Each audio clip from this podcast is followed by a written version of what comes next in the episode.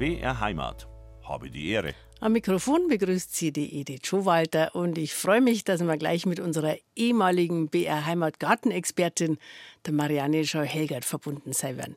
Für sie hat ja im April ein neuer Lebensabschnitt begonnen. Sie hat ihren ersten Sommer als Rentnerin erlebt und heute erzählt sie uns, was sie dabei am meisten genossen hat, was ihr vielleicht auch gefehlt hat, aber vor allem, wie sie ihre erste Gartensaison als Rentnerin erlebt hat. Also die Gartensaison 2023, die war, glaube ich, für uns alle eine ungewöhnliche. Erst hat man ja gemeint, es wird überhaupt nicht mehr Frühling, solange was kalt. Dafür hat dann das Sommerwetter bis weit in Oktober neu angehalten. Und für eine begeisterte Gartlerin, die viele von Ihnen sehr gut kennen, war diese Gartensaison noch ein bisschen ungewöhnlicher als für uns andere. Für die Marianne Scheu-Helgert nämlich, weil das ihre erste Gartensaison als Rentnerin war. Und jetzt interessiert uns natürlich, wie sie die erlebt hat. Herzlich willkommen, Frau Scheu-Helgert. Dankeschön. Freut mich sehr, dass wir wieder beieinander sind heute. Ich ganz meinerseits. Ich bin wirklich jetzt gern hergekommen. Wie geht's Ihnen in Ihrem neuen Lebensabschnitt? Ja, ich muss sagen, solange die Gesundheit mitspielt, hat mir kürzlich ein Bekannter gesagt, ist alles gut. Also da kann ich mir wirklich die Dinge raussuchen. Ich finde es sehr, sehr positiv. Für einen Haushalt habe ich ein bisschen mehr Zeit, wobei da auch trotzdem manches liegen bleibt. Aber wenn man einen Garten hat, dann hat man ja auch nicht immer Zeit für einen Haushalt. Das stimmt, ja. Danke für die, für die Unterstützung. Ja, man muss schon Prioritäten setzen im Leben, das ist ganz wichtig. Was würden Sie denn sagen auf einer Skala von 1 bis 10? Wie sehr hat sich Ihr Leben verändert, seit wir Sie im März äh, als Bärheimer Gartenexpertin das letzte Mal gehört haben? Sechs bis sieben. Mhm. Also gar nicht so anders. Ich habe nach wie vor äh, lasse ich mich einspannen. Ich habe jetzt am Wochenende zwei Vorträge gehabt. Also das ist immer ein bisschen was los, aber eben nicht mehr ganz so viel wie früher. Mhm. Also so, ich kann mich erinnern, dass am Ende Ihrer ähm, Berufstätigkeit war es ja nicht so, dass es so ein bisschen langsam ausgetröpfelt hat, sondern ich kann mich erinnern, dass Sie da richtig nochmal in Stress kommen sind, das alles fertig bringen, weil Sie ja immer auch ja. so viele Pläne haben. Da sind Sie ja praktisch von 100 wirklich auf auf null oder? Nicht auf null, nee, nee, auf, äh, ich sage mal, ja, 60 bis 70 Prozent. Weil Sie ja noch die Vorträge machen. Ja, oder verschiedene anderes. Also ich äh, schreibe auch Fachartikel mhm. und äh, habe mich jetzt verstärkt in Vereinen einbinden lassen. Dann habe ich den Sommer über verschiedene Veranstaltungen teilweise bei unserem Ort in der Tagespflege, das war mir jetzt wirklich ein Anliegen, diese Einrichtung zu unterstützen. Da äh, werden dann Aktionen gemacht, da komme ich dann hin mit einem Sortiment Kräuter oder im Frühsommer war ich dort mit einem Sortiment Beeren, weil äh, wir hatten dort aufgrund, äh, also es haben andere Tagespflegen eröffnet und jetzt wollten wir ein bisschen attraktiver werden und da macht bei uns der Musikverein mit und verschiedene Jugendgruppen und äh, einfach um das ein bisschen anzureichern. Mhm. Und das war mir jetzt wirklich ein Anliegen, weil wir waren eine der allerersten Tagespflegen im ganzen Landkreis. Ja, oder äh, Frauen- oder Seniorengruppen. Aber Frau Schahegert, wie, wie stellen wir uns das vor? Sie kommen mit Ihren Kräutern und dann? Also in unserer Tagespflege sind immer so zwischen 15 und 22 Gäste. Da bin ich natürlich vorher mit dem Träger ein bisschen in Verbindung. Und jetzt bei dem Kräutervortrag habe ich zum Beispiel wirklich dann für jeden Teilnehmer ein kleines Streusle mitgebracht. Und dann haben wir nacheinander diese Kräuter besprochen. Mhm. Und es hat dann jeder auch äh, dieses Kraut äh, vor sich an seinem Platz gehabt und konnte da dran riechen oder auch sogar kosten.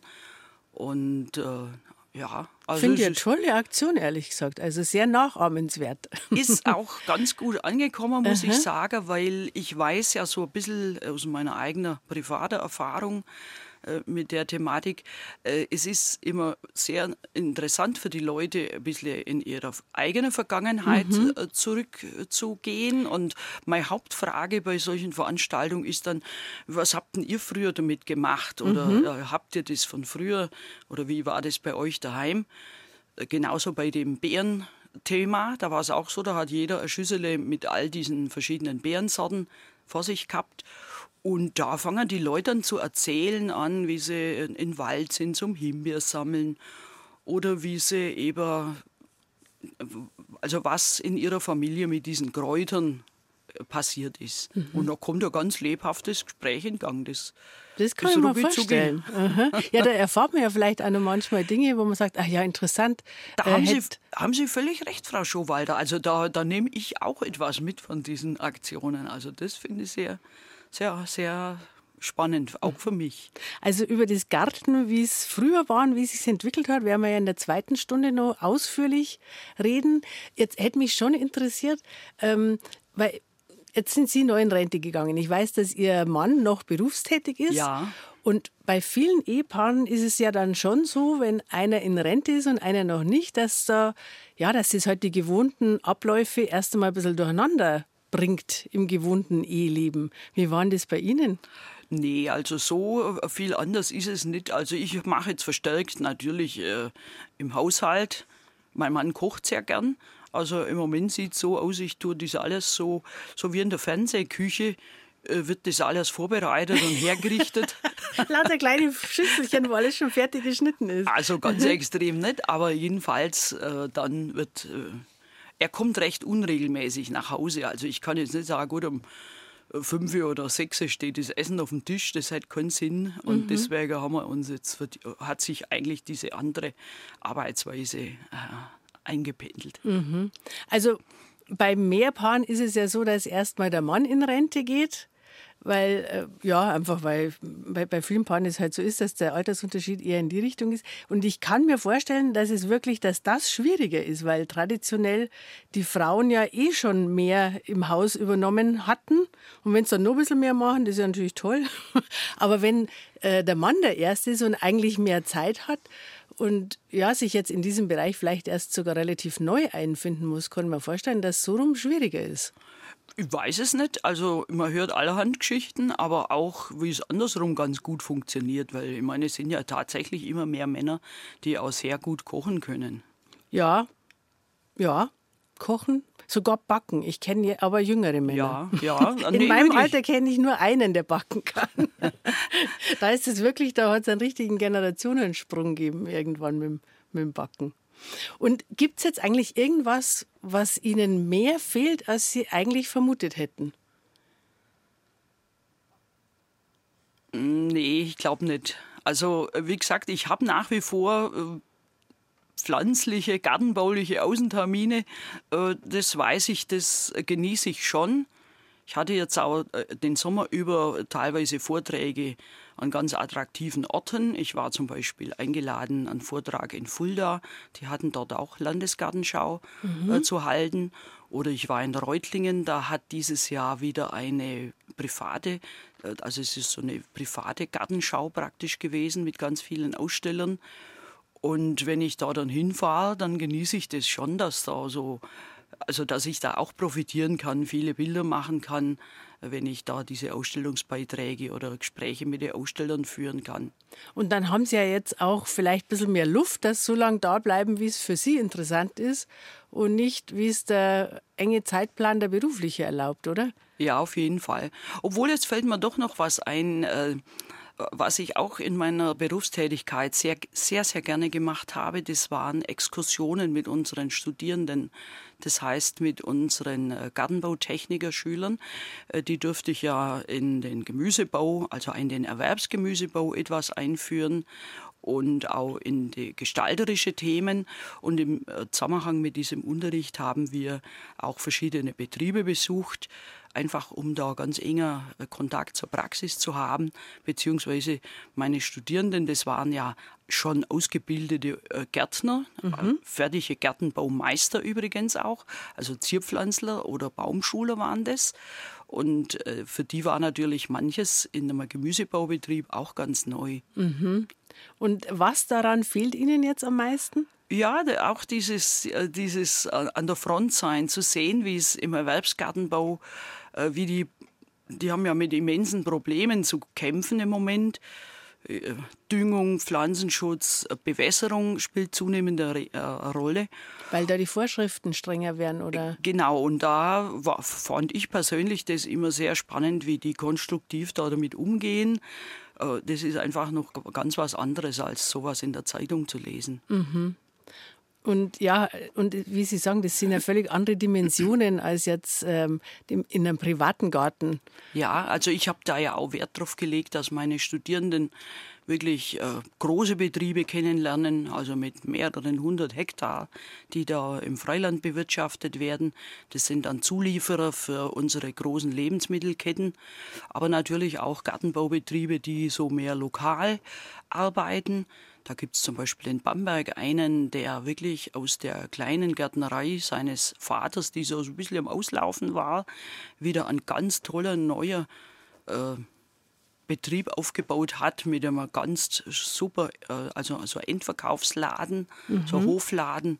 Und äh, der Gemüsebau, das ist ja eine Riesenspanne, was sich da an verschiedenen Betriebsformen dahinter verbirgt. Mhm. Und also ich finde es nach wie vor spannend. Und das habe ich also sehr, sehr genossen, äh, wenn ich dazu Dass man da äh, Besuch war bei Aha. diesen Betrieben. Ja. Interessant. Also ich kenne einen Gartenbauingenieur, der leitet einen großen Gartenbaubetrieb für Zierpflanzen. Und ähm, weil Sie jetzt sagen, was man da interessante Dinge erfährt, da habe ich letztes Mal gehört, der war selber ganz äh, ein bisschen entsetzt, als er das mitgekriegt hat, so in der Form, dass ein, eine große ähm, Kette, die diese Pflanzen verkauft hat, zu ihm gesagt, also die letzte Aktion, das war ja super. Also das müssen wir unbedingt gleich wieder machen. Ich habe ja die Hälfte aller Pflanzen verkauft. Und da ist ihm klar geworden, dass normalerweise die Hälfte weggeschmissen wird von dem, was er mit großer Liebe und Hingabe produziert. Ja, das kann natürlich passieren, klar, weil das sind halt äh, Waren, die halt nicht haltbar sind. Also, ich denke es bloß an Bärenobst zum Beispiel, das ist ja ganz was Empfindliches. Und äh, wenn das nicht mehr gut ausschaut und schlimmer noch, diese Fertigpackungen, wo jetzt dann zum Beispiel sechs Äpfel drin sind oder so, äh, wenn da einer einen Faulfleck hat, dann wird meistens die ganze Packung weggenommen. Früher bei der Tante Emma, die hätte jetzt dann noch die fünf guten Äpfel rausgenommen, aber das wird in der Regel heute nicht mehr gemacht. Das heißt, da werden tatsächlich fünf gute Äpfel mit dem einen schlechter weggeschmissen. Und das Schlimmere ist noch, dass äh, dann ja auch sich das Verpackungsproblem noch stellt. Mhm. Also, also ich war so entsetzt, wo ich das gehört habe, weil ich mir gedacht habe, in welcher Welt leben wir? Also am Freitag war ja eine sehr interessante Sendung in unser Land. Darf ich erwähnen, das ist ja euer Haus, gell? Ja, absolut. Eine unserer besten Sendungen überhaupt. Oh. ja, kann ich nur unterstreichen. Und da war ein Gärtner mit dabei und so ähnlich, also aus Gundelfingen und so ähnlich habe ich das ja auch in Unterbleichfeld, wo ich öfters bin, kennengelernt. Die Anforderungen vom Lebensmitteleinzelhandel sind halt einfach sehr, sehr hoch. Und bei meinem letzten Besuch im Herbst 22 war ich auch im Betrieb, der hat gesagt, er hat jetzt gelbe Rüben gerade auf der Sortierung, die äh, kommen aus einem Feld, das nicht zu bewässern ist. Und da kann er nur 40 Prozent verkaufen. Mhm.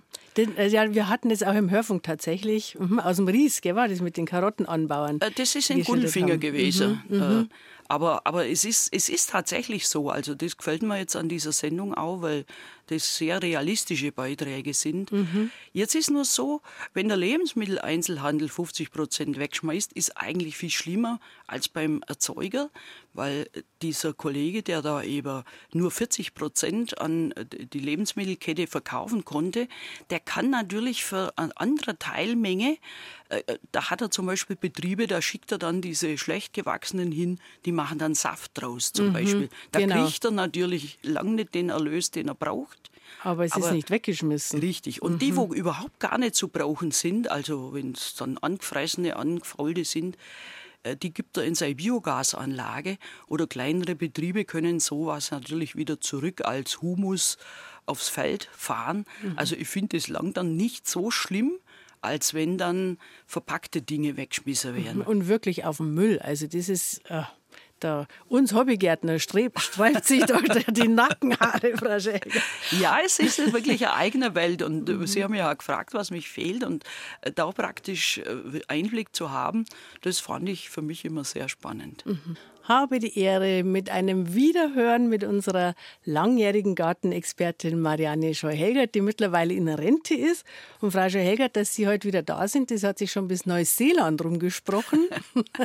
da schreibt uns nämlich die Dorle Ordner, dass sie sich sehr freut, Sie heute wiederzuhören. und dass sie oft an sie denkt, wenn sie in ihren Garten geht und zum Beispiel Blattläuse entfernt. Und sie schickt uns, das finde ich ja noch besonders bezaubernd, ein Bild von ihrer ersten Erdbeere in diesem Jahr. Weil in Neuseeland haben die natürlich die Jahreszeiten genau umgekehrt wie bei ja. uns. Das heißt, wenn es bei uns Richtung Winter geht, geht es da Richtung Sommer. Und die haben jetzt schon die ersten Erdbeeren. Also vielen Dank dafür nach Neuseeland. Und Frau Schägert, jetzt, wenn wir diese Erdbeere anschauen, da kann man schon fast ein bisschen neidisch werden, oder? Ja, ja gut, wir, haben, wir gehen jetzt auf den Winter zu. Aber der Winter hat ja neuerdings auch seine Gartenqualitäten. Ja, absolut. Aber jetzt fangen wir doch trotzdem bei dieser Gartensaison von Anfang an an. Haben Sie eigentlich ähm, vorab viele Pläne gehabt, was Sie jetzt anders machen in Ihrer ersten Gartensaison als Rentnerin? Naja, so ein bisschen, aber es hat sich ja frühzeitig abgezeichnet. Erstens, dass ich doch noch einiges ja, vorzubereiten hatte, einfach, dass der Übergang leicht äh, gelingt. Äh, habe ich manches noch fertig gemacht. Ich habe in der Anfangszeit eben auch noch Vorträge für die Landesanstalt gemacht. Und äh, da ist tatsächlich dann nicht viel Zeit übrig geblieben. Und erschwerend ist das, was Sie eingangs der Sendung ja auch schon angedeutet hatten. Das Frühjahr war sehr lange nass und kalt. Zumindest die Böden waren auch kalt. Es hätte im März eine kleine Periode gegeben, da hätte ich loslegen können. Und diese paar Tage habe ich aber versäumt gehabt. Und da bin ich dann tatsächlich in meinem Gemüsegarten äh, erst so richtig zum Zuge gekommen, da war es dann schon Ende Mai, mhm. also lang nach der Eisheilige. Da waren später dran als normalerweise zu Zeiten der Berufstätigkeit. Ja, das hängt auch damit zusammen. Ich habe davor immer zumindest zwei, drei Beete umgegraben gehabt über Winter. Das hat dankenswerterweise auch, muss ich zugeben, gerne mein Mann übernommen. Und äh, umgegrabene Beete kann man im Frühjahr einfach viel schneller in Betrieb nehmen. Mhm, weil die schneller abtrocknen. Dann, Richtig, gell? man mhm. zirkt die einfach glatt und kann dann sofort säen. Mhm. Äh, so hatte ich den vergangenen Winter über ganz viel Feldsalat und dann lasse ich auch so manches andere noch stehen, was eben nicht so stört. Und äh, da ist eigentlich der ganze Gemüsegarten war grün, nicht mit Unkraut, sondern schon mit. Äh, mit erwünschte Sachen. Mhm. Genau, mhm. aber ich habe die einfach lang stehen lassen. Das ist auch gut für den Boden, normalerweise. Aber das hat eben auch dazu geführt, dass dann im Laufe des Mai der Boden sehr lange sehr nass und kalt war. Mhm. Und erst wie als Ende Mai war das dann, dass man diese Dinge dann einfach, ich habe die einfach rausgerissen auf Seite gelegt und dann hatte ich auch schöne krümelige Beete und ich habe dann tatsächlich erst in der zweiten Maihälfte Tomaten gepflanzt, Bohnen gesät, ja, alles, was man halt so hat, Kürbis gesät und sowas. Und ich muss sagen, das hat auch noch gelangt. Mhm. Ja, es hat ja auch gar keinen Sinn, wenn man was äh, sich denkt, nach dem Kalender muss jetzt hinaus. Wenn der Boden nicht passt, dann richtet man ja mehr Schaden an den Pflanzen an als, als Nutzen. Oder ja. wenn es zu kalt ist einfach nur. Ja, also ich sage es hätte schon ein Fenster gegeben. Also wem es gelungen wäre, im März, da hätte man schon manches auf den Weg bringen können. Natürlich nicht die Tomaten. Mhm, aber Boradiesel oder was ja, man halt genau. So mhm. Und dann hat ja der Gemüsegärtner noch dieses wunderbare Hilfsmittel des Verfrühungsvlies mhm. äh, zur Hand. Ja, und ich denke immer, wir haben ja immer diese Plastikdebatte. Natürlich muss man Kunststoffe äh, im Einsatz sparen, aber ich habe immer noch äh, Fliese, die ich, ich glaube, in den 90er Jahren gekriegt habe. Mhm. Die, die halten ewig. Also ich habe eins ist jetzt schon sehr zerfetzt, muss ich sagen, mittlerweile. Ja, wo, wobei dann beim kommen, Wind passiert ist. Ja, da kommen es alle, also wenn sie richtig zerschlissen sind, da kommen wir dann allerdings auch schon wieder in das, die Problematik der Feinplastik. Mhm. Weil die, wenn die dann bröseln, dann sollte man... Sollte man es wegtun, gell? Ganz mhm. genau. Ich habe es jetzt tatsächlich, wo die ersten Frostnächte waren, habe ich es nochmal über die ähm, Geranien drüber, weil ich so einen uralten Geranientopf habe oder Geranienpflanze, die halt jedes Jahr wieder weiter pflege. Und die hat jetzt noch so schöne Blüten gehabt. Jetzt habe ich es einfach da ein bisschen drüber geknüllt. Aber ja, gut, dass Sie es ansprechen. Daran habe ich gar nicht gedacht, dass das natürlich jetzt ähm, wirklich schon fein, fein na, wie sagt man, nicht Feinplastik, sondern Mikroplastik-Thema ja, ist. Ja, das, also mhm. wenn es bröselt, sollte man die, die Dinge wegtun. Mhm, genau, aber wenn man immer sehr darauf achtet, dass eben nicht vom Wind zerfetzt ist, sondern die schön fixiert am Rand rum, dann kann man es natürlich richtig lang haben. Und ähm, jetzt von den Plänen her, was Sie vorhatten, wo Sie sich gedacht haben, ah, das mache ich dann, wenn ich in Rente bin, mache ich mehr davon oder andere Dinge? Ja, also äh, es ist manches im Garten schon intensiver gelaufen. Ich hatte zum Beispiel eine wunderbare Bohnenernte. Zucchini, die sind nicht so gelungen, die waren also ein bisschen an einem schattigen Ort. Ich habe mir schon gedacht beim Pflanzen, na gut. Aber na gut, dann habe ich halt ab und an eine gekauft. Ist auch nicht so schlimm. Tomaten war sehr gut. Im Beerenbereich äh, eine Fülle an Himbeeren und auch in der Verwertung äh, habe ich mehr gemacht als sonst. Mhm. Ich habe jetzt zum Beispiel, ich glaube, da haben wir uns über die jetzt auch schon mal unterhalten, habe ich zum Beispiel einen Doppelplatz aus äh, Quitte und Apfel zubereitet. Also da Platz man muss man vielleicht erklären für die Hörer im südlichen Teil Bayern. Ein Blechkuchen. Ein Blechkuchen, genau. genau. Und das ist ein Traditionsrezept aus meiner Heimat, mhm. wobei im Ries ist das Gebäck als Rieser Bauerntorte bekannt. Mhm. Aber die machen es ohne Güte. Also sehr lustig, weil Sie gerade sagen, aus meiner Heimat. Ähm, eine der Reaktionen, die wir gekriegt haben bei Ihrem Abschied, war ja, ah, das ist schade, weil ähm, die Hörer haben ihren fränkischen Dialekt so gern gehört. Schön. und dann musste ich auch lachen. Und dann habe ich gedacht, das haben wir wahrscheinlich ein bisschen verschuldet, weil wir immer gesagt haben, äh, wir sind mit der Frau Scher-Helgert in Unterfranken verbunden. Aber ähm, Menschen, die aus dem Schwäbischen kommen, haben natürlich sofort ihren eigenen Dialekt bei Ihnen gehört. Von der Schwäbischen Alb sind Sie ja daheim. Ja, genau. Aber es gell? gibt ja äh, überall Übergangsbereiche. Ich denke jetzt Hohenlohe, Mittelfranken, das ist alles so ein bisschen also das, das ist fast in jeder Ortschaft äh, hört sich das ja dann ein bisschen, ein bisschen anders, an. Und das eine oder andere haben Sie vielleicht auch angenommen jetzt ja. äh, in, in, all den Jahren in Unterfranken, gell? Also äh, zu Hause, also in meiner Heimat werde ich äh, schon erkannt, dass ich eigentlich nicht mehr so ganz richtig rede. Ehrlich? ja.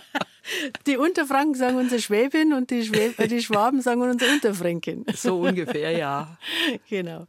Ähm, ja, jetzt wollte ich Sie nicht rausbringen. Also die Himbeerernte war besonders toll, haben Sie gesagt? ja, ich habe, äh, da, also das pflege ich jetzt schon mehr, dass ich einfach, ich habe verschiedene, ich glaube, ich habe fünf, sechs verschiedene Himbeersorten und äh, interessant bei der Himbeer ist ja, ich weiß nicht, ob das in ganz Bayern der Fall ist, aber ich glaube schon, weil im Garten auf der Alp war es auch so.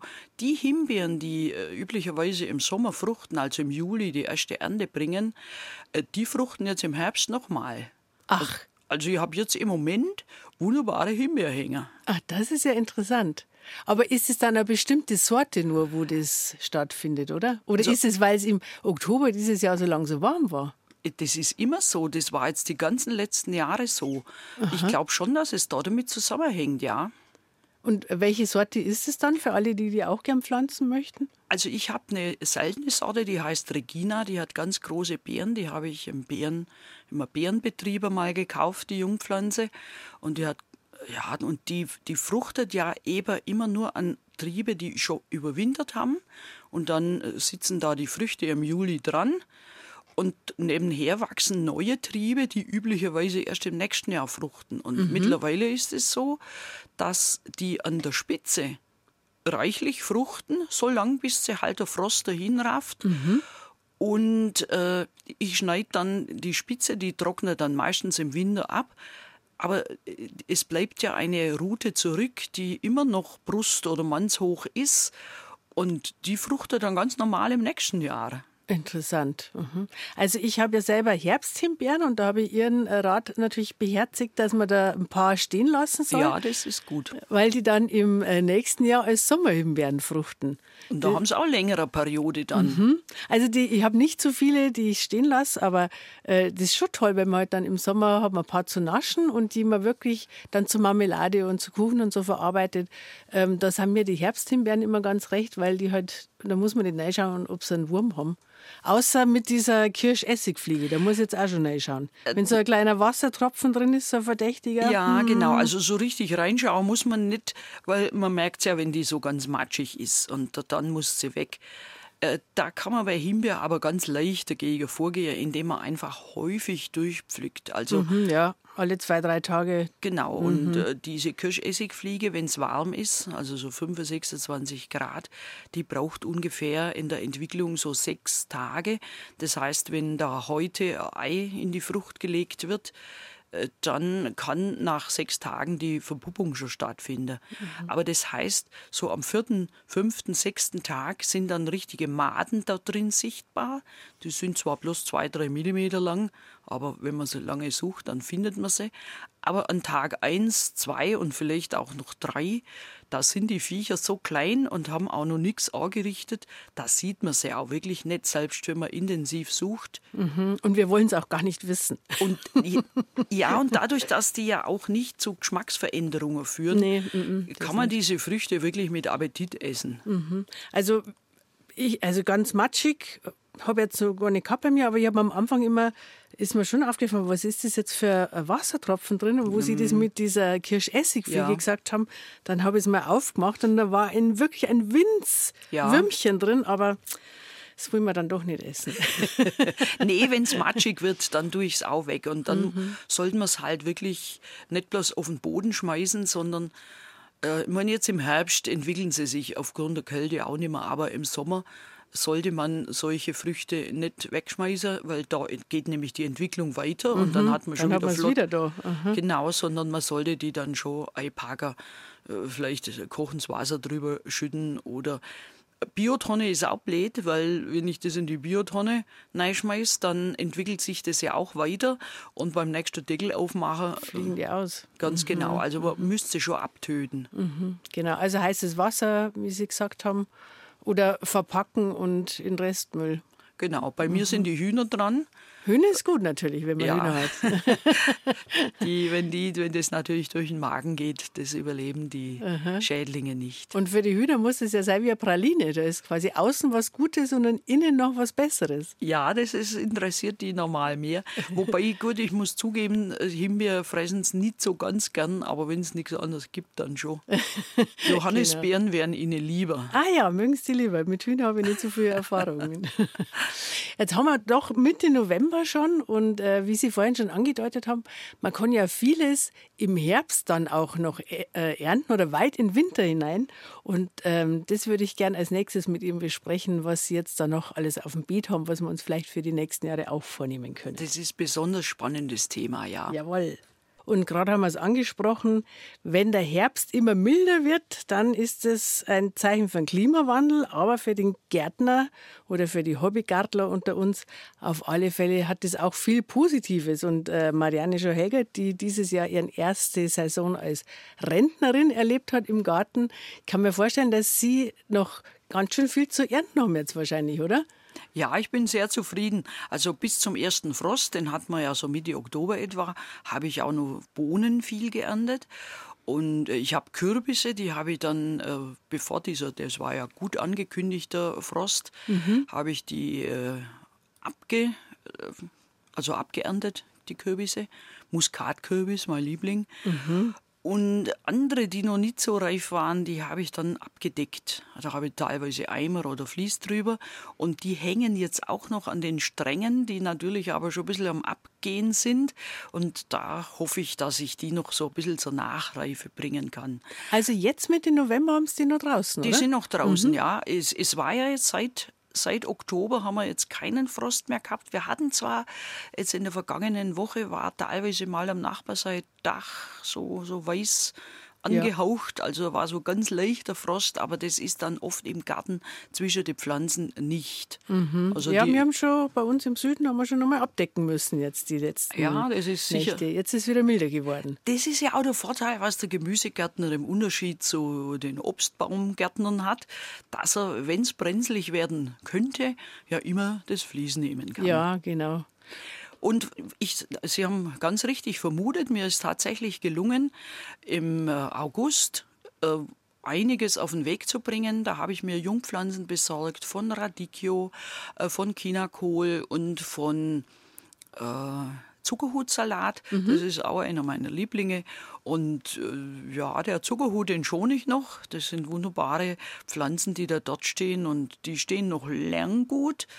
Deswegen lasse ich die einfach noch stehen. Ich habe auch nur einen späten äh, Satz Rettich zum Beispiel, habe ich auch im August gesät. Und äh, die sind jetzt ganz, ganz frühlingszart, ganz toll. Mhm. Ich habe letztes Jahr auch relativ spät mal Radiesel äh, gesät, weil ich im gehört habe, dass sie ganz gut sogar einen Frost überstehen. Und dann hatte ich den interessanten Effekt, im Frühling, wenn die ersten Radiesel reif werden, das kann man ja kaum erwarten. Ui, was gibt's Radiesel? Und jetzt im Herbst irgendwie keiner wollte die Radiesel so richtig essen. Naja, wenn sie, wenn sie schön hergeputzt sind, dann greifen die Leute schon zu. Oder? Ja, die waren gut und haben geschmeckt, aber man hat irgendwie nicht diesen natürlichen Impuls gehabt, wie im, im Frühling eben, oh toll, jetzt haben wir schon Radiesel. Irgendwie hatte man zu viel andere Dinge. Ja, wobei, also ich finde es schon klasse. Es ist auch einer meiner Betriebsbesuche in Kitzingen, Albertshofen, habe ich einen Betrieb kennengelernt. Das ist eine Spezialität von dem, der erntet eben im Oktober, November die wunder, wunderschönsten Rettiche. Mhm. Die habe ich jetzt auch, also wenn ich die im Einzelhandel, im Supermarkt sehe, dann denke ich oft, die sind ah, die hoher Wahrscheinlichkeit von ihm. Mhm. Mhm. Und haben Sie das jetzt eigentlich alles im, im gewachsenen Beet oder im Hochbeet? Ich habe kein Hochbeet, sondern das ist alles im gewachsenen Boden, weil das ist doch äh, eigentlich viel einfacher im Prinzip. Das Attraktive am Hochbeet ist oft die eingefüllte Erde. Wenn ich da so ein gekaufter Pflanzsubstrat rein tue, könnte man, wenn man da jetzt Wert drauf legt, das auch in, im Boden haben. Aber toi, toi, toi, mit dem Bücken habe ich jetzt nach wie vor noch keine Probleme. Mhm. Ach, Sie haben noch gar kein Hochbeet. Das finde ich jetzt interessant. Da sind wir noch nie drauf gekommen in ja, all den Jahren. Ja, gut, ich habe gute Erfahrung im Hochbeet, weil ich habe ja ein paar Jahre lang bei uns an der Grundschule den Schulgarten betrieben. Da haben wir ein wunderbares Hochbeet gehabt, mhm. vier Meter Meter lang, ein Meter breit. Also da kommt mal praktische Hochbeeterfahrung her. Das ist schon sehr schön und ich habe auch gemerkt, dass die Kinder da sehr, sehr gerne damit arbeiten, wenn das so quasi auf Augenhöhe ja, ist. Ja, genau. Aha. Also ich muss sagen, ich habe es jetzt so zweigeteilt mittlerweile. Also ein, äh, so Salatsachen und so mache ich fast nur noch im Hochbeet.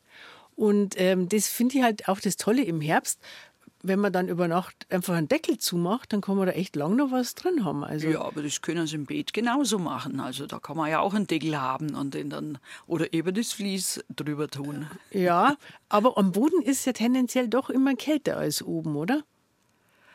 Ja, aber wie gesagt, das Vlies kann das äh, auffangen. Ja, plus Sie sind natürlich in Unterfranken, haben Sie natürlich die Frostnächte ja. später als wir jetzt hier ja, im Süden. Es macht, gell? ja, muss ich mhm. zugeben, das macht einen kleinen Unterschied, weil die Wahrscheinlichkeit doch höher ist, dass man länger noch machen kann. Mhm. So, mhm. und so Grünkohl und so Sachen haben Sie das eigentlich auch? Das habe ich jetzt bei mir im Garten nicht, weil ich, es ist natürlich die Schwierigkeit, wenn man solche Winterkulturen haben möchte, man hat ja den Garten, ich habe es gerade vorhin gesagt, man muss ja dann im Juli, August, September pflanzen oder säen.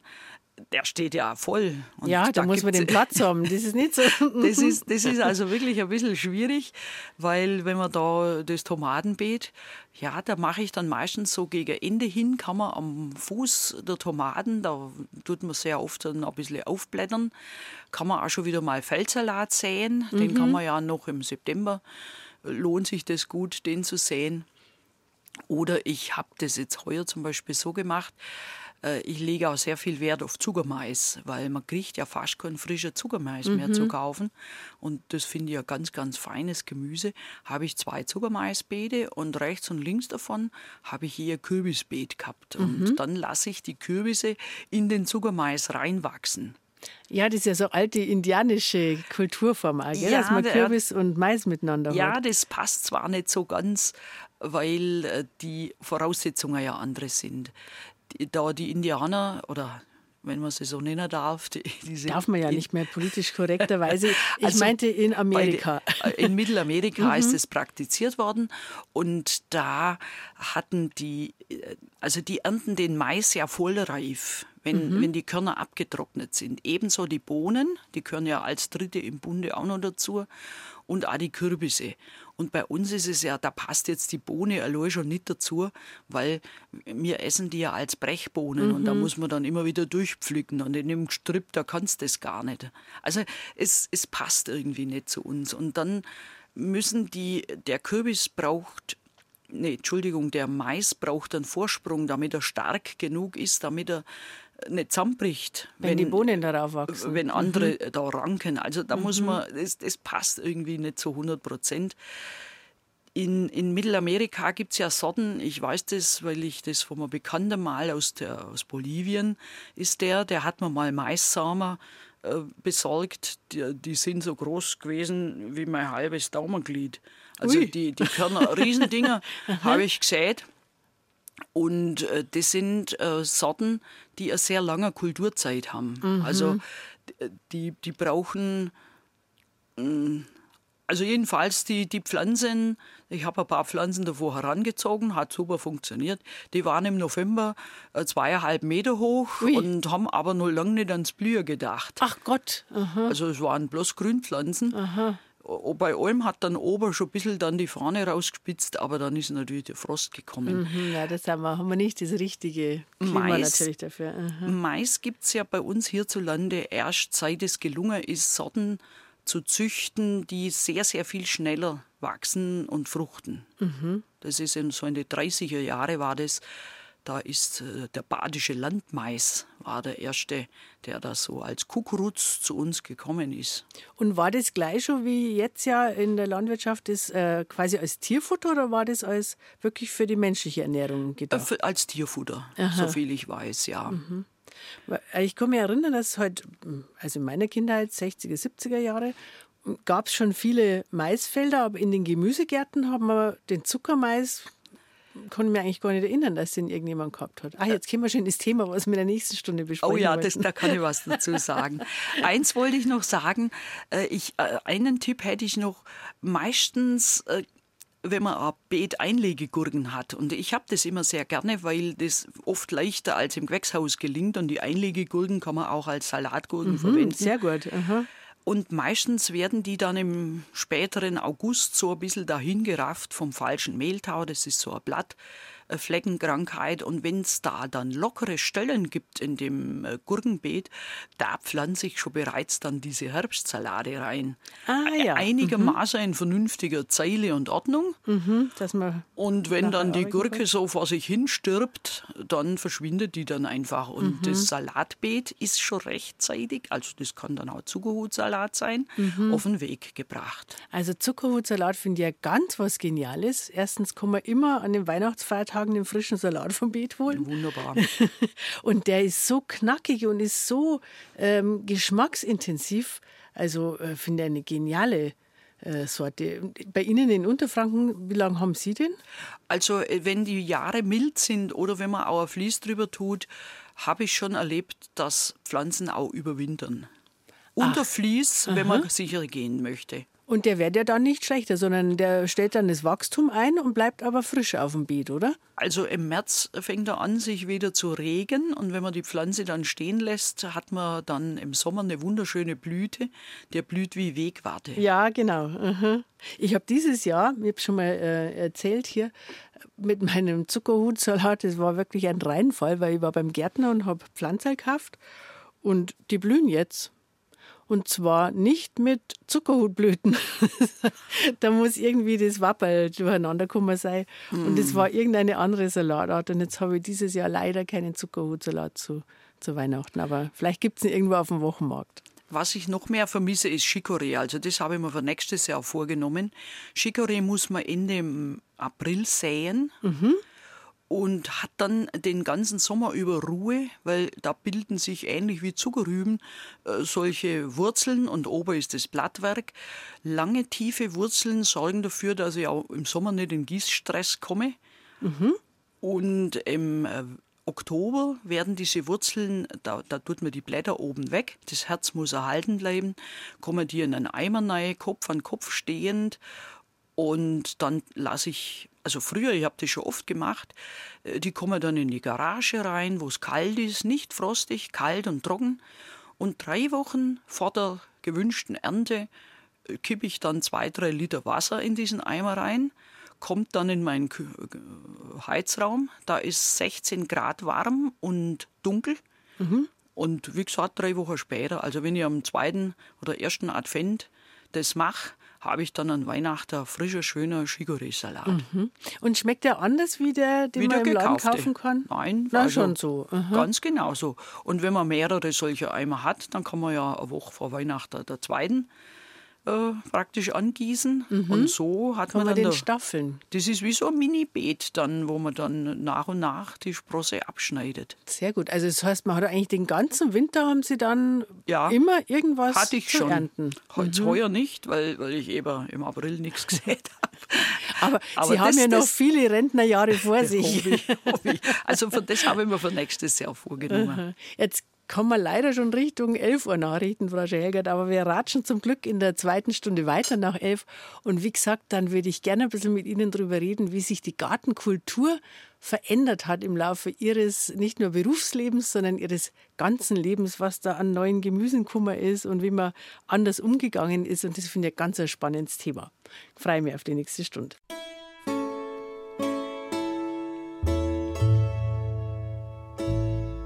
BR Heimat. Habe die Ehre. Am Mikrofon begrüßt sie die Edith Schuhwalter und mein Gast ist noch bis zwölf die ehemalige BR Heimatgartenexpertin Maria Scheuhegert. Wie sie ihre erste Gartensaison als Rentnerin erlebt hat, darüber haben wir ja in der ersten Stunde von Habe die Ehre schon ziemlich viel gehört. Und gleich geht es darum, was sich beim Garteln im Laufe ihres Lebens eigentlich alles verändert hat. Also von der Ankunft von neuen Gemüse, die uns heute alle ganz selbstverständlich sind, bis zum Aufkommen vom Urban Gardening, was aber gar nicht so neu ist, wie es vielleicht klingt. Pflanzen säen, pflegen und ernten. Das ist das Schöne am Garteln. Die Grundzüge sind zu allen Zeiten und auf der ganzen Welt die gleichen. Und deswegen kommen Gartler aus der ganzen Welt und auf der ganzen Welt ganz schnell miteinander ins Gespräch. Auf der anderen Seite verbindet das Garteln natürlich auch die Generationen. Frau Schehegert, wer hat Ihnen die ersten Gartenerfahrungen vermittelt? Naja, das ist ganz normal in der Familie passiert. Äh, wir hatten in unserer äh, also ich bin im äh, kleinen nebenerwerbslandwirtschaftlichen Betrieb aufgewachsen und in meiner ganz frühen Kindheit, äh, da gab es äh, nur einen Bäckereiladen bei uns im Ort. Und alles, was so an Gemüse auf den Tisch gekommen ist, hat man eigentlich selber angebaut. Eine kleine Ausnahme gab es in dem Dorf, in dem ich aufgewachsen bin, gab es einen Landwirt, der hatte so den Beinamen oder Hausnamen der Gärtner. Und der hat wohl schon in früher Zeit auch Jungpflanzen ein bisschen mehr angezogen, als wie er selber braucht hat. Und bei dem konnte man also auch Jungpflanzen kaufen, wenn man sie nicht selber angezogen hat. Mhm. Oder auch mal ein fertiger Blumenkohl hat meine Mama dort äh, gekauft, weil das mein Vater so gern gegessen hat. Mhm. Esse ich heute auch noch gern. Aber ansonsten hatten wir, also sie man muss sich das so vorstellen, äh, ich stamme aus dem südlichen Alprand. Das heißt, das Dorf liegt eigentlich auf Jura-Untergrund und die Böden waren dort entsprechend auch lehmig und steinig ein bisschen. Und dann ist aber das Flusstal, das Brenztal, auch Teil der Gemarkung gewesen. Und im Brenztal, da lagen die sogenannten Krautgärten. Aha. Das gab es in vielen Ortschaften so, dass da einfach äh, äh, Areal, ein paar Hektar waren, da wo dann jede Familie ein, zwei, drei Aar hatte und dort ist äh, Gemüse, nur Gemüse angebaut worden. Da war also eine Parzelle an der anderen. Da konnte dann oder hat jeder angebaut, was ihm so wichtig war. Dann haben Sie den Gemüsegarten gar nicht direkt am Haus gehabt, sondern da doch, haben ein Stück gehen müssen. Doch, da war auch einer. Also im Prinzip haben wir mehrere Gärten gehabt also in Hanglage. Einer war hinterm Haus, das war so, so der intensive Hausgarten mit Kräuter und Salate. Mhm. Äh, dann gab es einen Beerengarten, den wohl meine Mutter in ihren jungen Jahren angelegt hatte. Der war also gar noch nicht so alt. Dann gab es ein kleines Eckle, äh, der Beerengarten, wo meine Oma schon angelegt hatte. Und natürlich einen großen, zwei große Obstgärten waren auch noch da, also wo die große Bäume gestanden sind. Mhm. Und dann eben ungefähr zwei Aar wird es wohl gewesen sein im Brenztal, wo dann so ein dunkler Flussaueboden war, der sehr, sehr, sehr unkrautfreundlich, aber eben auch sehr, sehr locker und sehr wuchsfreudig auf für Gemüse war. Ach, und da war wirklich nur das Kraut. Also es hieß nicht nur Krautgarten, sondern da ist wirklich dann auch das Kartoffel, Kraut angebaut worden. Kartoffel Aha. und alles, was, was man halt äh, was jetzt sagen wir mal nicht täglich versorgt mhm. werden musste. Und dann war es Ihre Mutter, die Sie praktisch mit in den Garten ja, erstmal mitgenommen hat? Und dann ja, freilich, weil mhm. Gut, es war noch eine Oma da, die hat wohl manchmal auf uns aufgepasst, aber das habe ich selber nicht mehr so in Erinnerung. Äh, die war schon sehr hinfällig, wie ich dann in die Schule kam. Mhm. Und da war das dann halt ganz normal, dass wir ja, meine Mutter, die war auch in, in, im Feld sehr aktiv, dadurch, dass mein Vater ja dann auf Arbeit ging, weil die Landwirtschaft war einfach zu klein. Mhm. Und da hieß es, ich bin dann mit dem Zug von der Schule heimgekommen. Dann äh, hat es geheißen, so, da steht das Essen. Das wärmst du auf und dann machst du die Hausaufgaben und dann kommst du zum Rübenhaken raus. Mhm. Also das war so das Übliche. Mhm. Das habe ich schon oft gehört von Bauerntöchtern.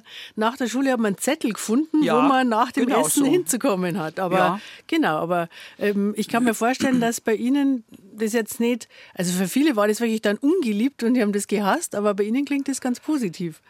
Ich habe es schon positiv erlebt. Ich meine, ich habe schon gemerkt, dass meine Mitschüler derlei Sorgen nicht hatten. Die sind äh, nachmittags zum Tennis und zum Reiten und zum was weiß ich. Mhm. Das gab es bei mir nicht. Mhm. Aber Sie haben ja für Ihr Leben sehr viel auch dann aus dieser Phase mitgenommen. Ja, ich fand es sehr, also gerade als, als kleineres Kind, da wächst man einfach mit rein.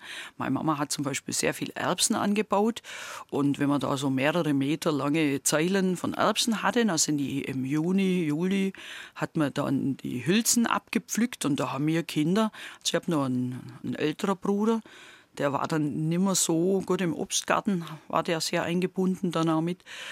Und mein jüngerer Bruder hat halt nebenher auch noch ein bisschen gespielt. Und dann hat man halt diese Erbsen nacheinander gesammelt. Zuerst hat man die, die Hülsen abgepflückt und in eine große Wanne geschmissen. Und dann hat jeder eine kleine Wanne genommen und da hat man dann diese Dinge ausgebrogelt. Da ist man dann so ein, zwei Stunden gemütlich zusammengesessen. Mhm. Und haben Sie also ein Kinderbeet dann gehabt, wo Sie noch kleiner waren? Ja, also ähm, mein Bruder, mein kleinerer, mein jüngerer Bruder und ich, wir hatten das. Da konnte man, das waren so ein, zwei Quadratmeter, da hat man natürlich dann auch mit Holz, eine Brücke oder hat ein Zäunle. Also das war dann mehr so ein Bastelareal, mhm. aber da hat man auch was gepflanzt. Mhm. Und dann war man doch wahnsinnig stolz, wenn, das, äh, wenn man das essen hat können. Ja, das war, es ist nicht so aufs Essen hinausgelaufen, sondern da sind dann auch mal Blumen gepflanzt worden ah, ja. mhm. oder eben sonst Pflanzen, wo man gerade äh, interessant fand. Mein Kinderbeet hatte natürlich nur was zu essen. Was sagt das über mich, Frau Schäger? Dass Sie gesund leben wollen. Das Essen schon immer wichtig war. Nee, das Gemüse ist das gesündeste an Lebensmitteln, was wir überhaupt haben. Mhm. Und hat es jetzt eigentlich in dem Garten Ihrer äh, Mutter und Ihrer Oma, das war was ja praktisch äh, übergegangen ist ineinander, Dinge nicht gegeben, die jetzt mir ganz selbstverständlich haben mittlerweile? Also meine Mutter hat in ihrer Kindheit ja selber äh, das Gärtnern intensiv erfahren. Deswegen war sie dann auch ein sehr guter Lehrmeister. Und sie hat bis ins hohe Alter auch die Neugier behalten.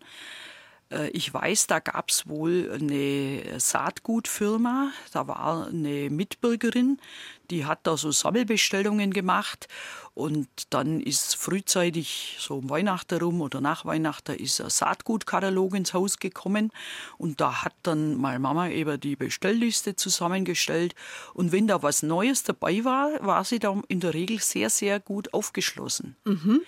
Äh, das war dann auch schon in den 70er, 80er Jahre. Da sind ja auch schon die Supermärkte aufgekommen und in den Supermärkten waren dann auch schon manche Dinge, äh, die man vorher im Garten nicht hatte.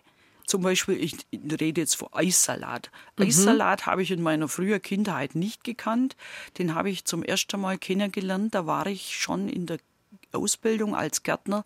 Da hatten wir einen Gemüsebaubetrieb in der Nähe von Esslingen besucht und der hat ein ganzes Feld voll Eissalat gehabt und die waren aber nicht zum freien Verkauf, sondern das war ein Vertragsanbau für äh, eine amerikanische Kaserne. Ach, mhm. Also die, die Amerikaner Iceberg Salad gebraucht ja, haben. ganz genau. Lettuce, Iceberg ja. Lettuce, muss man sagen. Und da habe ich dann wahrscheinlich geschwärmt davor und dann hat meine Mama sowas beim nächsten Saatgutbesteller mit berücksichtigt. Mhm. Mit dem Chinakohl war es ähnlich. Also in meiner ganz frühen Kindheit gab es keinen Chinakohl.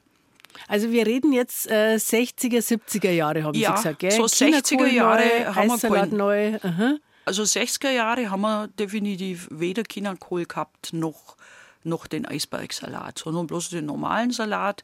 Und dann, also es gab auch nicht die, diese Eichblattsalate, die mhm. sind äh, gartenbaulich eigentlich auch erst die 80er Jahre haben die sich so verbreitet, die ich heute sehr propagiere, weil die im Anbau viel einfacher sind als der Kopfsalat. Mhm. Und überhaupt so diese Pflücksalat finde ich sehr ja. praktisch für kleinere Haushalte. Auf jeden Fall. Weil man nicht gleich mal einen ganzen Kopf zusammen essen muss auf einmal. Genau. Mhm.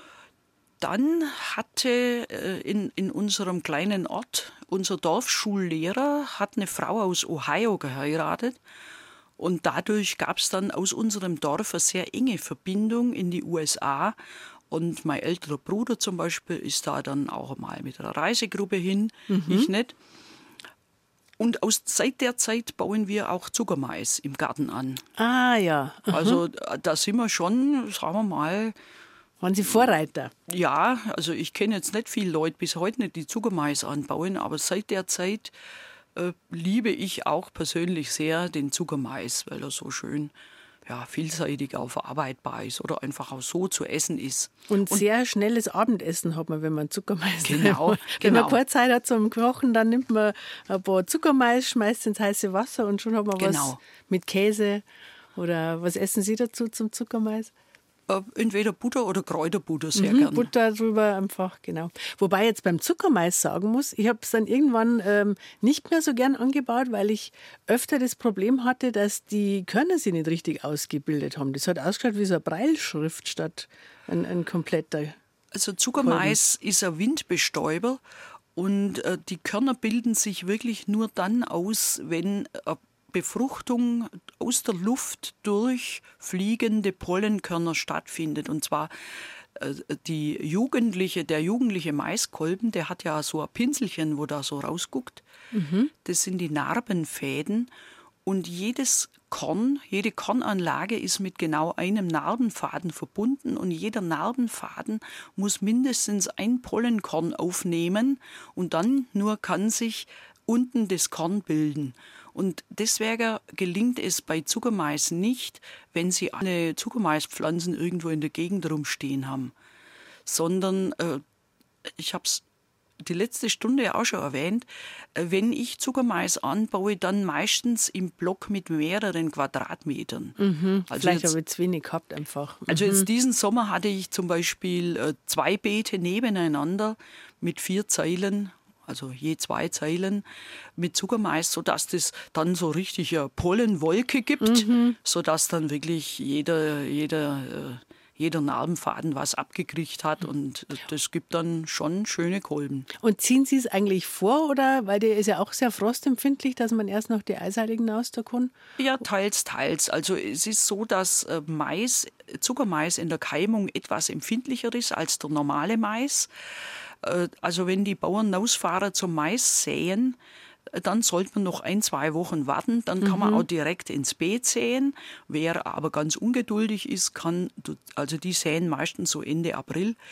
Äh, da könnte man auch den Zuckermais in kleine Töpfchen oder in so Multitopfplatten säen und die dann, wenn man einigermaßen sicher ist vor Frost, auspflanzen. Da gewinnt man dann ein bisschen Zeit, aber nicht allzu viel. Ich meine, ob man jetzt dann nachher Mitte August dann mit der Ernte beginnt oder Ende August, ja, Ende August kann sogar geschickter sein, wenn man im August noch in Urlaub ist. Ja, auch wieder wahr. Das ist was Ärgerliches, wenn man genau in der Zeit, wo es reif wird, dann nicht da ist. Also nichts überstürzen. Man kann sich ein großer Ehrgeiz reinhängen, dass man mhm. sehr früh irgendwelche Dinge hat. Aber manchmal ist es eigentlich geschickter, wenn man es später wenn hat. später kommt. Und das, äh, das, Jahr langt ja auf alle Fälle. Das ist ja das Wichtige, genau. dass es nicht dann hinten raus zu kurz wird. Genau so ist mhm. es. Und jetzt ähm, haben wir gesagt, ähm, Chinakohl, wir haben gesagt Zuckermais. Wann Wann ist denn eigentlich, wann sind denn Zucchini eigentlich aufgekommen so richtig? Eigentlich auch erst Ende der 80er. Äh, die Zucchini sind sehr zögerlich bei uns in die Gärten gekommen, weil sie halt in der Zubereitung so gar nichts von Aroma mitbringen. Und da muss man halt das. Äh, ich denke, die Leute haben es bei ihrem Italien- oder Spanienurlaub äh, kennengelernt mit Öl und Knoblauch. Ja, das ja, reicht an Geschmack. Ja, ist gut so als, äh, als Vorspeise, also Antipasti, mhm. äh, wenn man das anröstet, was natürlich auch wieder ein bisschen eine unbequeme Arbeit ist, weil wenn man für fünf, sechs Personen die Dinger anbrät, dann steht man schon ein paar Minuten ja, an alle einzeln und umdrehen, ja, ja. Oder vielleicht auch mit dem Grillen, weil mhm. da kommt ja Zucchini auch ganz gut raus.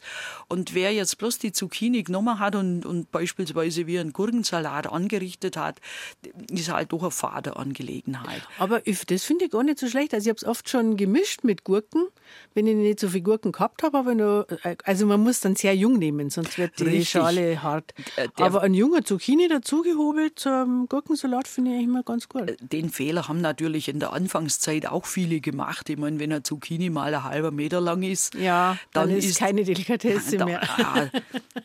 Gut, man kann es immer noch gut verwenden. Wir haben dann oft dann Kartoffeln, äh, nicht Kartoffeln, Suppe gemacht draus. Mhm, oder, so die praktisch. oder die Tomatensuppe damit gestreckt. Mhm. Da konnte man dann eine Suppe ganz ohne Wasser machen beispielsweise. Ja, genau.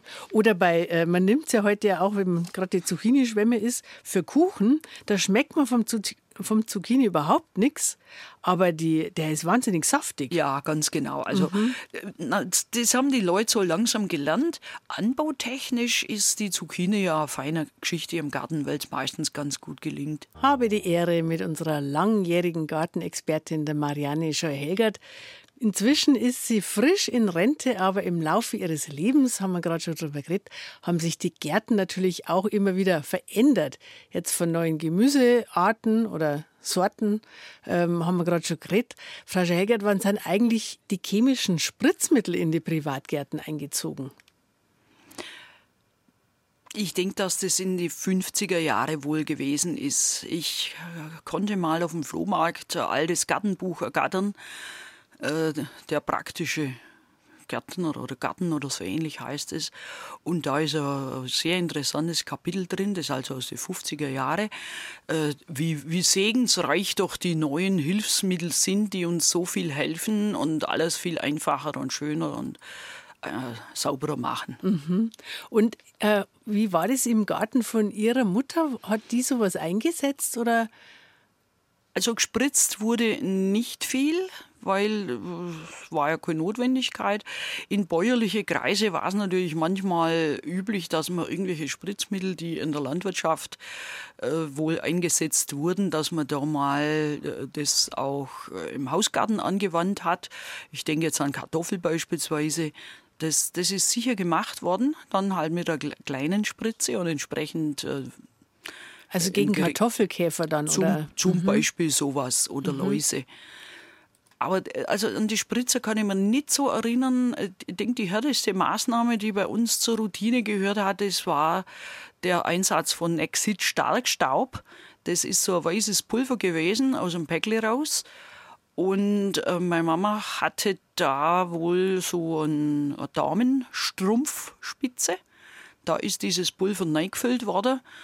Und dann hat man das über die äh, Sämerei aus da reingemischt, so als Beizmittel sozusagen, Aha. Äh, bei Rettich und bei Möhren im Frühjahr. Und dieses Nexit stark hat verhindert, dass es wurmige Rettiche oder Möhren mhm. gab. Aus äh, fachlicher Sicht war das natürlich ein Riesenhammer, weil dieses Nexit stark ist lindanhaltig gewesen. Mhm. Und Lindan ist ein relativ persistenter Stoff. Das heißt, es bleibt lang im Boden. Ganz genau. Und das ist dann auch, ich weiß nicht, vielleicht noch in der Nee, ich glaube in den 70er Jahren noch nicht, aber auf, bestimmt in den 80er Jahren ist dann, sind sämtliche lindanhaltigen Mittel äh, bei uns äh, nicht mehr verkauft worden. Die sind also aus dem Grund, weil das ja eine sehr persistente Geschichte war, äh, sind die sowohl beim Erwerb als auch beim Hobbygärtner äh, ist es verschwunden. Mhm. Und wie, erinnern Sie sich daran, wie darüber gesprochen wurde, vielleicht auch, ob was das jetzt, ja, es war ja neu, ob das jetzt äh, toll ist oder ob das also, praktisch ja, ist oder? Also das ist ja ganz, ist nicht hinterfragt worden, sondern das war einfach klasse, dass man jetzt keine Angst vor blöde, äh, wurmige Rettiche mehr hatte. Mhm. Also man hat es nicht so man hat eigentlich die Vorteile dieser Mittel halt sehr, sehr stark empfunden. Man, hat gesehen, das ist, das ist ein zuverlässiges Mittel und ich habe dann eine schöne Ernte. Ich darf es vielleicht mit dem Atomkraft äh, vergleichen. Bei uns in der Nähe, wo ich aufgewachsen bin, steht ja in Sichtweite das Atomkraftwerk Gundremmingen. Das war eines mhm. der allerersten in Deutschland überhaupt. Und es ist in meiner Kindheit nur positiv äh, belegt gewesen. Äh, Fortschritt und äh, genau. Ja, alles. Mhm. Also die negativen Aspekte, die waren nicht in der öffentlichen Diskussion. Mhm. Waren wir stolz drauf, dass sowas bei uns in der Nähe ist. Mhm. Das kann ich, also habe ich gut in Erinnerung. Und ähnlich äh, war es bei den Spritzmitteln auch. Übrigens auch in der Landwirtschaft. Gerade beim Rübenhacken zum Beispiel. Die, da, da, da ist selbstverständlich sind da Unkrautbekämpfungsmittel zum Einsatz gekommen. Und äh, das war vom Einsatz her natürlich auch ein bisschen heikel. Und manchmal hieß es dann, na, da haben wir jetzt doch nicht der richtige Zeitpunkt erwischt. Und das hast du sofort gemerkt, weil es einfach dann von Hand viel mehr zu hacken gab. Mhm, mh. Und deswegen ist es in, in meiner ganz frühen Kindheit alles nur sehr, sehr positiv belegt gewesen. Und so ähnlich ist auch äh, der Tonfall in diesem von mir erwähnten Buch. Mhm. Und wann ist es dann mal so ein bisschen in, gekippt oder in die andere Richtung gekommen? Oder das, wann ist den Menschen eigentlich klar geworden, dass das ja Gift ist, einfach was sie da anwenden. Das wurde ja nicht, natürlich die Firmen, die das verkaufen wollten, die haben ja nicht gesagt, äh, spritzen Sie sich Gift in Ihren Garten, sondern äh, die haben natürlich die positiven Auswirkungen hervorgehoben, wie Sie jetzt geschildert haben. Na gut, ich meine, äh, gerade dieses Lindan, das ist gar nicht so fürchterlich akut giftig. Deswegen, das wurde ja anfangs sogar als positiv empfunden. Oder ich kann Ihnen eine Szene aus meiner Abschlussprüfung als Gärtner berichten. Äh, ich hatte die Aufgabe, ein Spritzpulver anzurühren. Das hieß damals Benomyl. Äh, heute gibt es fast gar keine Spritzpulver. Das ist alles in flüssiger Form.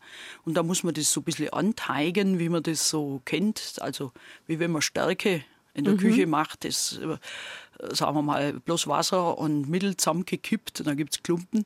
Du musst also da das ein bisschen special machen. Und in meine Abschlussprüfung war 78 und da waren schon Handschuhe und all sowas vorgeschrieben. Und ich habe dann Handbewegungen in Richtung Handschuhe gemacht. Da haben meine Prüfungsmeister gesagt, ja, ja, ach, das werden wir jetzt schon. Wir haben gesehen, Sie Sie wissen, dass man die Handschuhe nehmen muss, mhm. aber jetzt mache es schnell weiter, wir pressieren ein wenig. äh, und dann habe ich die ganze Arbeit ohne Handschuhe gemacht, obwohl das zum damaligen Zeitpunkt auch schon nicht vorschriftsmäßig war. Mhm. Aber für mich wurde das als vorschriftsmäßig gewertet, weil die gesehen haben, aha. Aber da sieht man, diese Prüfungsmeister haben auch diese Vorschriften noch nicht gar nicht ernst genommen, genommen ne? mhm. weil dieses Benomyl war damals äh, wirklich ein Standardmittel, das sehr häufig zum Einsatz Einsatz kam. Das mhm. ist, es wirkt gegen Grauschimmel. Und äh, es ist ungiftig, also nicht akut giftig, aber man hat dann irgendwann kurz drauf, so ein, zwei Jahre später, hat man festgestellt, dass es doch äh, Erbgut verändernde Eigenschaften und sowas hat und äh, ist dann sehr schnell vom Markt verschwunden, vollständig dieses Mittel. Aber ich will bloß sagen, wie die Einstellung damals war. Mhm. Ja klar, es kommt was Neues und so wie Sie es gesagt haben beim Chinakohl ist was Neues ist halt erstmal ist ja auch richtig so die grundsätzliche Einstellung, dass man Neuerungen gegenüber erstmal aufgeschlossen ist und halt ausprobiert und bis man das ja wirklich dann wusste, was da alles drin ist. Heute ist ja umgekehrt für die allermeisten Hobbygartler ist ja das der Hauptanreiz, dass sie eben im eigenen Garten wissen, dass sowas nicht drin ist und äh, ja, eben halt ohne jegliche Spritzmittel zurechtkommen. Also de facto komme ich auch ohne zu, zurecht. Ich in meiner Anfangsgartenzeit, das war wohl nur in den 90er Jahren, habe ich vielleicht ab und an mal so mal Unkrautmittel gegriffen, aber seitdem halte ich meinen Garten äh, mechanisch frei. Ich lasse nichts aussamen. Genau, das ist der wichtige Tipp von Frau Schohelger. Gegen Blattläuse hilft äh, das Hauptmittel äh, Aufmerksamkeit. Also ich habe im Vorgarten halt etliche so klein mittelwüchsige Rosen und wenn ich da beim Heimkommen entlang patrouilliere und dann sieht man unter der Knospe mal ein paar so Herrschaften sitzen, da gehe ich einfach mit den Fingern dran beim dicke Bohnen kriegt immer Läus. Mhm, diese da, schwarze Bohnenlaus, gell? Auch mhm. da hilf, hilft die zwei bis drei Finger Methode. Man muss das nur frühzeitig machen und nicht warten, bis das ganze Beet schwarz ist. Mhm. Und dann sonst brauche ich ehrlich gesagt kein Spritzmittel. Ja, bei Rettich im Frühjahr ist das Vlies, wenn das keine Löcher hat, eine Versicherung gegen Madenbefall. Das mhm. hat man ja damals noch nicht gehabt. Mhm. Also ich wüsste jetzt nicht einen Grund, wann ich zum Spritzmittel greifen sollte.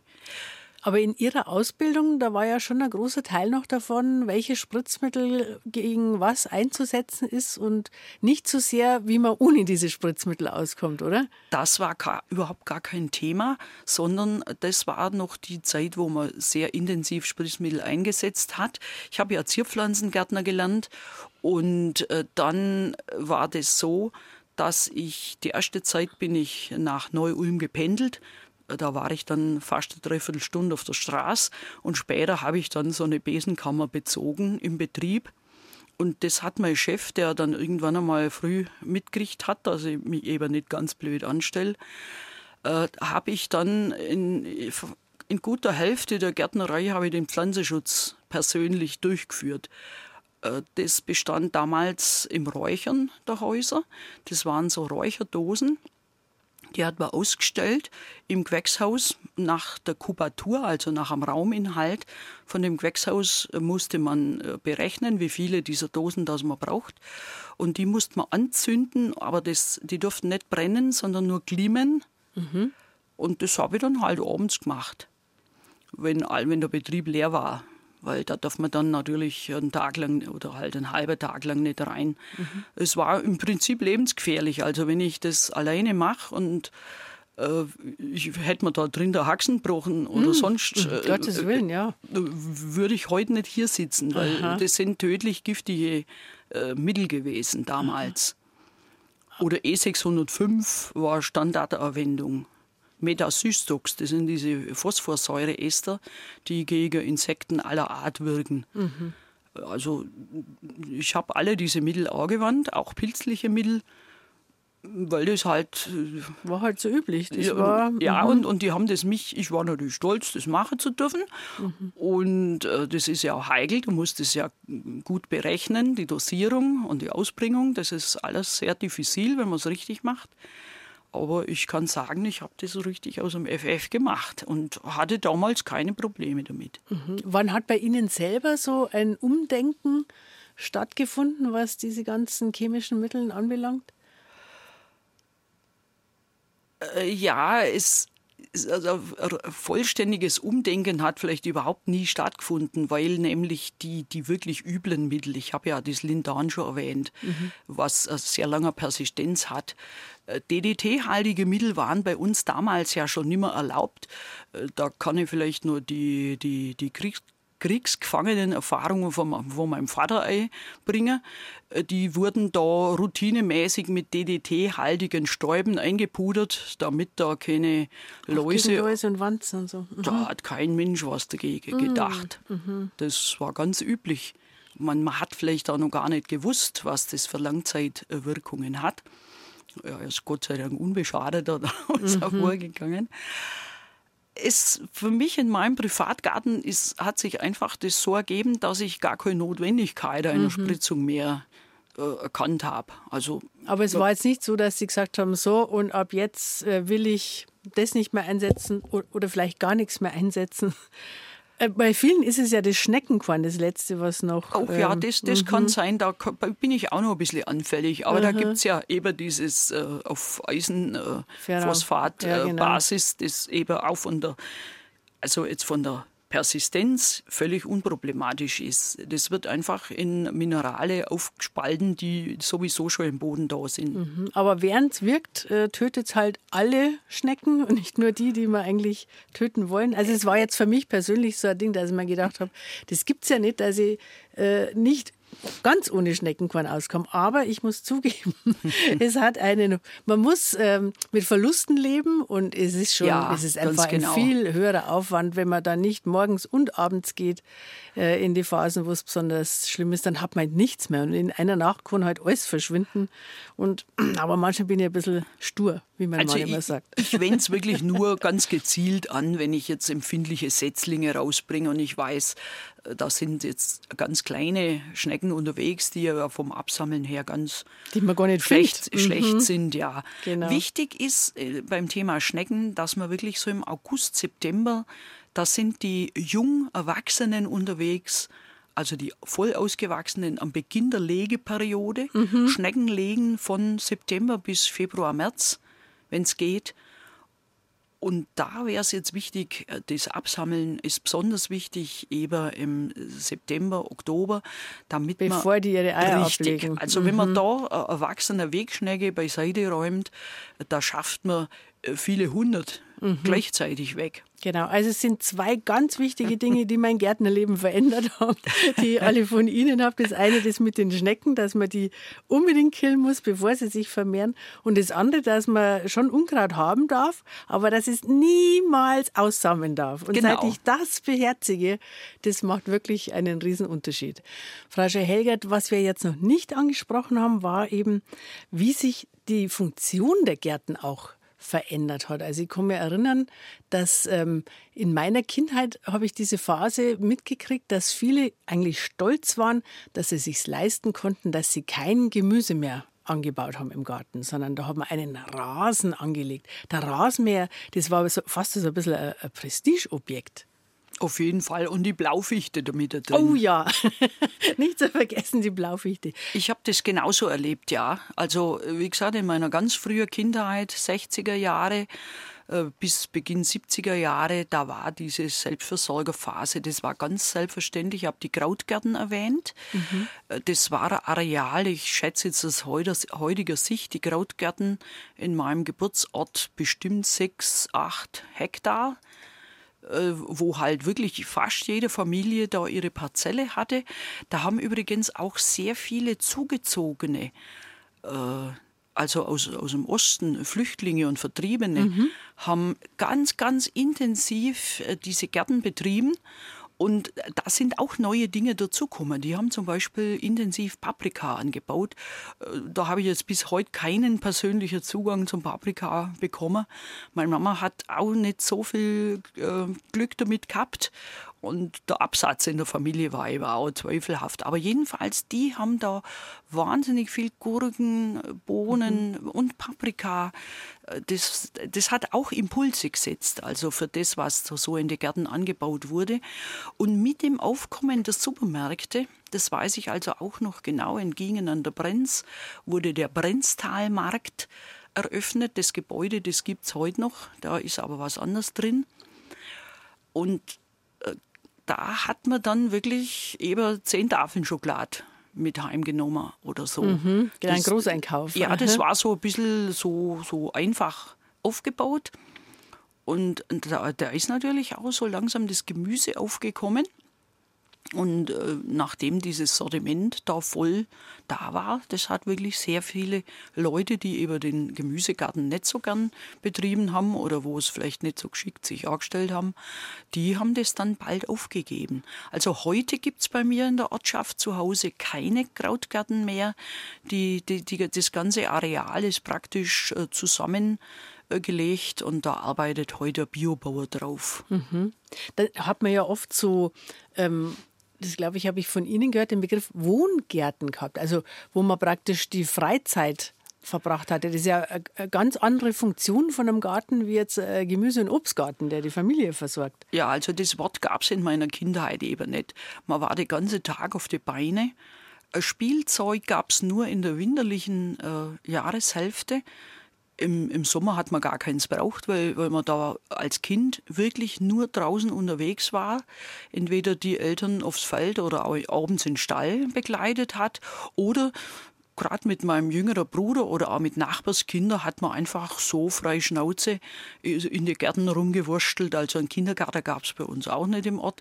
Das haben wir alles selber gemacht.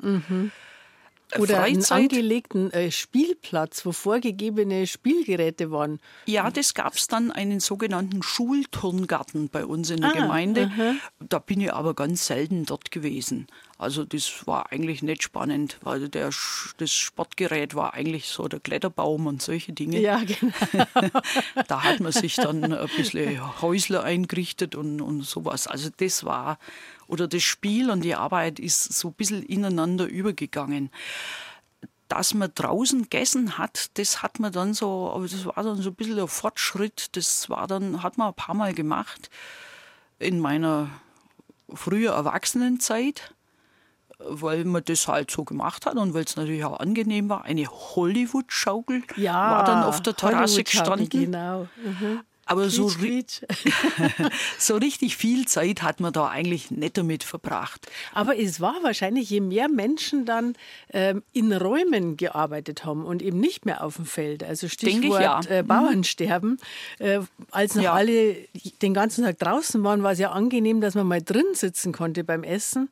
Aber wo dann zunehmend Menschen in Fabrikhallen und in Büros gearbeitet haben, den ganzen Tag in geschlossenen Räumen, ah, da möchte man aber schon nach Feierabend dann einmal einmal draußen durchschnaufen. Und dann war es natürlich toll, wenn man draußen zumindest essen konnte.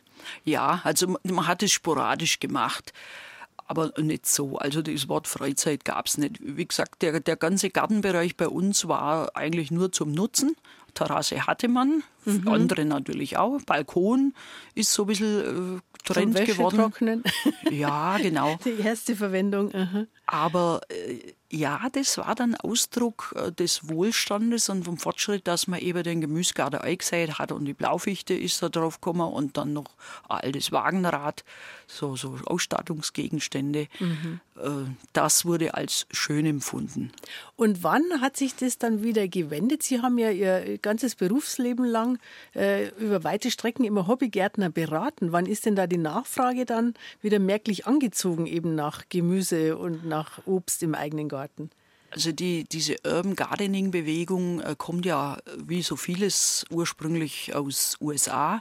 Das war wohl in den 90er Jahren, Jahrtausendwende. Dann gab es in verschiedenen, auch in London zum Beispiel, Paris ist heute eine richtige, eine Urban Gardening Stadt, wo einfach, ich sag mal, die, die Rückkehr des Gemüses in die Stadt und die Rückkehr der Gärten in die Stadt da hat es sehr intensive Aufmerksamkeit genossen und die ist seitdem eigentlich ungebrochen.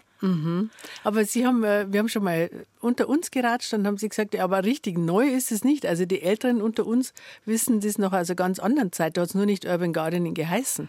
Also ja, leider, das ist eigentlich eine unschöne Erinnerung. Ich, ich weiß, eine, eine Frau, die wohl in den 50er Jahren jung war, die hatte mal angesichts dieser Töpfe und was da alles bepflanzt wurde bei diesem modernen Urban Gardening, hat sie gesagt, das sieht aus wie nach dem Krieg. Da hat man auch alle Gefäße gepflanzt und hat Jungpflanzen angezogen und so weiter. Aus Not einfach, weil es ja, Ja, nichts genau. gab. Und jetzt macht man es aus Freude. Ist ja auch schön, dass man quasi das ins Positive verkehren konnte. Dass man ja, dass man eben die Freude hat dran, das selber wieder wachsen zu sehen, was ja sonst Städtern nicht vergönnt ist, sag ich jetzt mal. Man kann ja äh, heute auch wirklich das Positive in den Mittelpunkt stehen, äh, stellen, dass man halt das Positive sieht. Sie hatten anfangs schon das Integrative äh, dieser Gärten äh, erwähnt. Ich kann mich da an ein paar Gärten, teils in Fürth, teils in Nürnberg erinnern, wo wirklich praktisch international gegärtnert wird.